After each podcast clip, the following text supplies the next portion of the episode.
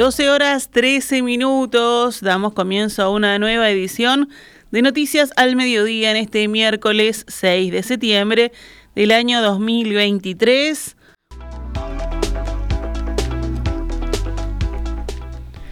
La Fiscalía investiga el lanzamiento de una bomba de estruendo que rompió una ventana de la torre ejecutiva tirada en una movilización de la Confederación de Sindicatos Industriales en la mañana de ayer.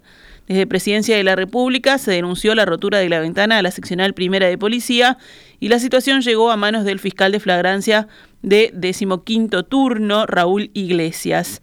El fiscal dijo al diario El Observador que en primera instancia no se pudo individualizar quién lanzó la bomba, ni con testigos ni con las cámaras de videovigilancia presentes en el predio de presidencia. Según Iglesias, esto puede deberse a que en la movilización se lanzaron varias pirotecnias, lo que dificulta la tarea de reconocer a un responsable, tanto para las personas presentes como en la visualización de las cámaras. Las investigaciones sobre el hecho continúan y por el momento el fiscal a cargo no realizó ninguna citación a declarar. Por su parte, el presidente de la UNRWA, la Unión Nacional de Trabajadores del Metal y Ramas Afines, Danilo Dárdano, dijo, si nos denuncian pondremos la cara. Desde ya aprovechamos este medio para pedir las disculpas del caso y nos vamos a hacer cargo, veremos la forma de comunicarnos, agregó el dirigente sindical. Además dijo que tratan de cuidar estos aspectos, pero que en movilizaciones grandes se les escapan estas cuestiones. El sindicato, recordemos, marchó desde la Plaza Independencia hasta la Cámara de Industrias en reivindicación de un salario mínimo de 37.500 pesos y una jornada semanal de 40 horas, entre otras cuestiones como igualdad de género y defensa de la industria nacional.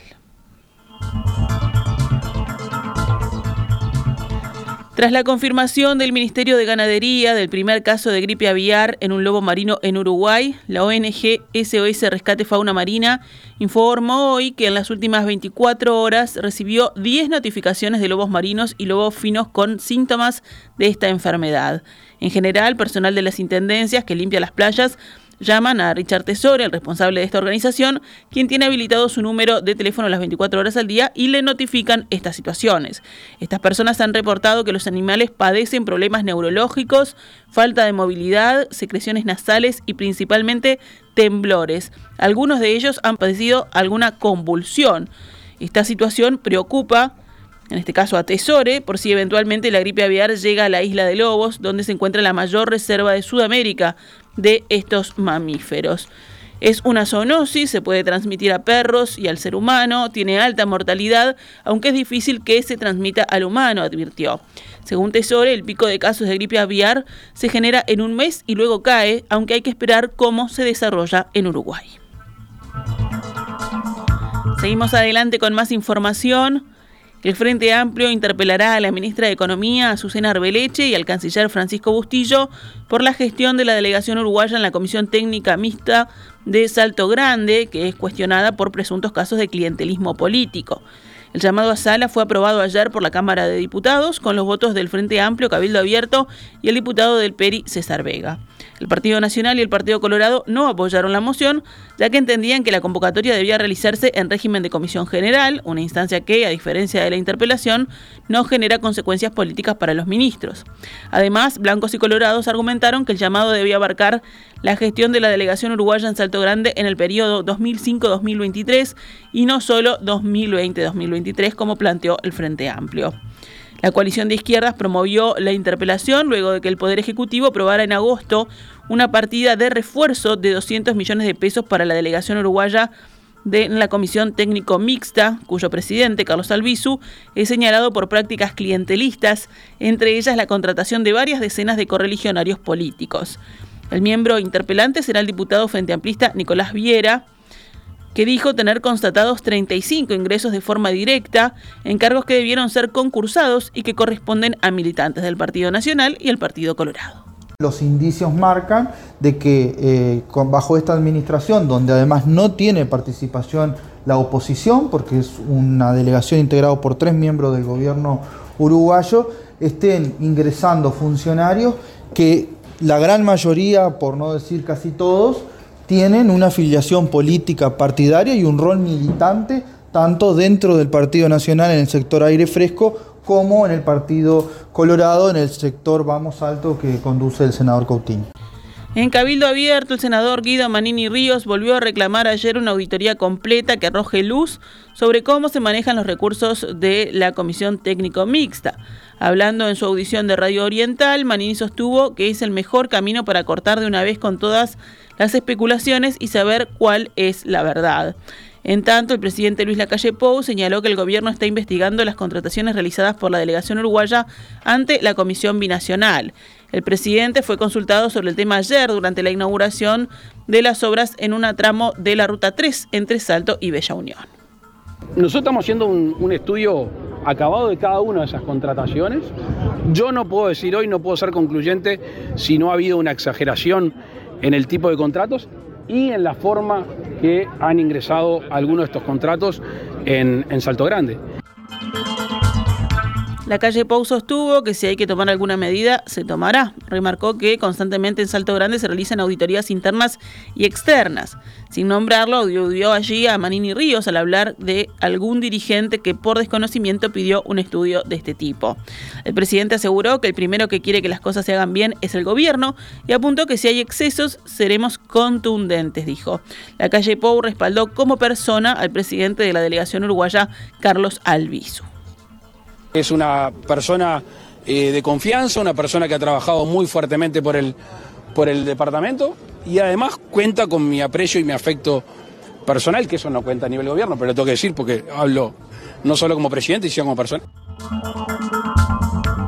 La calle Pou dijo que la gestión en la comisión es muy buena y es bien valorada por los salteños. Hace muchos años que reclamaban que las regalías de Salto Grande no fueran al sur o terminaran en el gobierno central. Pedían, y es lo que se está cumpliendo, que haya una fuerte inversión en la sociedad de la región, que no es solo Salto, también es Paysandú, Río Negro y Artigas, dijo el presidente. Antel terminó el despliegue inicial de la tecnología 5G en las 19 capitales departamentales. Actualmente la expansión cubre más de 100 puntos del país y según adelantó el presidente de la compañía, Gabriel Gurméndez, se espera alcanzar un total de 200 antes de fin de año. El jerarca manifestó que la tecnología 5G permitirá fortalecer el crecimiento de la industria del software y la informática, uno de los sectores más dinámicos de la economía, además de impulsar la generación de oportunidades laborales, en especial para los jóvenes, dijo. Por otro lado, Gurméndez también se refirió, en diálogo con la página de presidencia, al ranking Speed Test Global Index, que clasifica mensualmente la velocidad de banda ancha fija y móvil en todo el mundo. En la medición del mes de julio, última disponible, Uruguay alcanzó un promedio de 149,08 megabytes por segundo, se ubicó en el cuarto puesto de la lista. Ambas noticias generaron un fuerte cruce entre Gurméndez y la intendenta de Montevideo, Carolina Cose, quien fuera presidenta de Antel y ministra de Industria. Me parece que si habrá sido buena la infraestructura de Antel, que con el gobierno más lento tenemos la internet más rápida. Porque en el 2019 Quedó pronto una infraestructura de 5G en la banda de 28 GHz y se podría haber ya en el 2021 realizado eh, un, tendido, en, digamos, un despliegue en 2,6 GHz, que era una banda que Antel ya tenía, no se hizo. Y también una cosa que llamó mucho la atención es que la subasta de espectro en 3,5 GHz que podría haber sido hecha en el 2021, recién se hizo en el 2023. O sea que con un retraso de por lo menos dos años, logramos ese posicionamiento debido a una gran infraestructura Antel. Eh, lo que quiero decir es, arriba, si será buena la infraestructura Antel, que con retraso y con un gobierno lento, igual ranqueamos en los primeros lugares. Ante estos comentarios, el actual presidente de la empresa, Oriol Gurméndez, le contestó. La realidad es que los resultados y las velocidades que tenemos hoy que nos distinguen se hicieron a pesar del voto del director representante del Frente Amplio en el directorio de Antel, que votó en contra del 5G y votó en contra de las inversiones de infraestructura del 5G. Así que cuando la intendenta dice y habla del gobierno más lento, yo calculo que se debe referir al gobierno departamental de Montevideo, que ya lleva 33 años de retraso para poder resolver el problema de recoger la basura y arreglar los baches. Y si estamos hablando de 5G, con todo el tiempo que ha pasado, ya tendríamos que tener la quinta generación de cisnes de cuello negro en el Miguelete. Así que estos argumentos, francamente, yo los tiraría en una papelera si es que la encuentro. Vamos con otras noticias. La policía de Colonia detuvo a seis personas por el homicidio de un joven de 23 años ocurrido el pasado sábado en una casa del barrio El General de Colonia del Sacramento y apuntan a que ocurrió en medio de una partida de ruleta rusa, según informó el Ministerio del Interior en un comunicado. El hombre fue encontrado muerto en el hogar, que era una boca de drogas hasta 2021, con una herida de bala en el pecho. Ese día las autoridades encontraron el arma homicida. Gracias a tareas de investigación y con el apoyo de las cámaras de videovigilancia disponibles en Colonia del Sacramento, las autoridades identificaron a seis hombres y los detuvieron en la capital departamental según indicaron desde el ministerio. Las investigaciones apuntan a que los seis detenidos y la víctima estaban jugando una especie de ruleta rusa y la bala en juego terminó por matar a uno de los participantes. La justicia imputó a cinco de los seis implicados y no dispuso medidas contra el único menor involucrado en el hecho. Dos hombres estarán en prisión preventiva por 150 días, mientras que otros dos tendrán prisión domiciliaria por el mismo plazo. Por otra parte, el último imputado deberá fijar domicilio, presentarse una vez por semana a una seccional y no podrá salir del país por 150 días. En el panorama internacional, al menos 16 personas murieron hoy en un bombardeo ruso contra un mercado en el este de Ucrania, un ataque que coincide con la visita del jefe de la diplomacia de Estados Unidos, Anthony Blinken, a Kiev, donde debe anunciar una ayuda de mil millones de dólares. La artillería de los terroristas rusos mató a 16 personas en la ciudad de Konstantinovka, en la región del Donetsk, en el este del país, según dijo el presidente ucraniano Volodymyr Zelensky en las redes sociales. Por desgracia, el número de muertos y heridos podría aumentar, subrayó, agregando que el ataque alcanzó a un mercado, tiendas y una farmacia. Imágenes de cámaras de vigilancia muestran una calle comerciante tranquila cuando de repente se oye el silbido de un proyectil y luego una explosión muy fuerte. En otro video se ven edificios en llamas. La Fiscalía General informó de 31 heridos. Las operaciones de rescate continúan, todavía hay gente bajo los escombros, agregó. Un ataque con drones explosivos rusos ya había causado en la mañana un muerto en la región de Odessa, al sur, donde las infraestructuras portuarias que se utilizan para la exportación de grano suelen ser blanco de bombardeos. Las autoridades de Brasil informaron hoy que el paso de un ciclón en el sur del país dejó 27 muertos, seis más que en el anterior balance de fallecidos.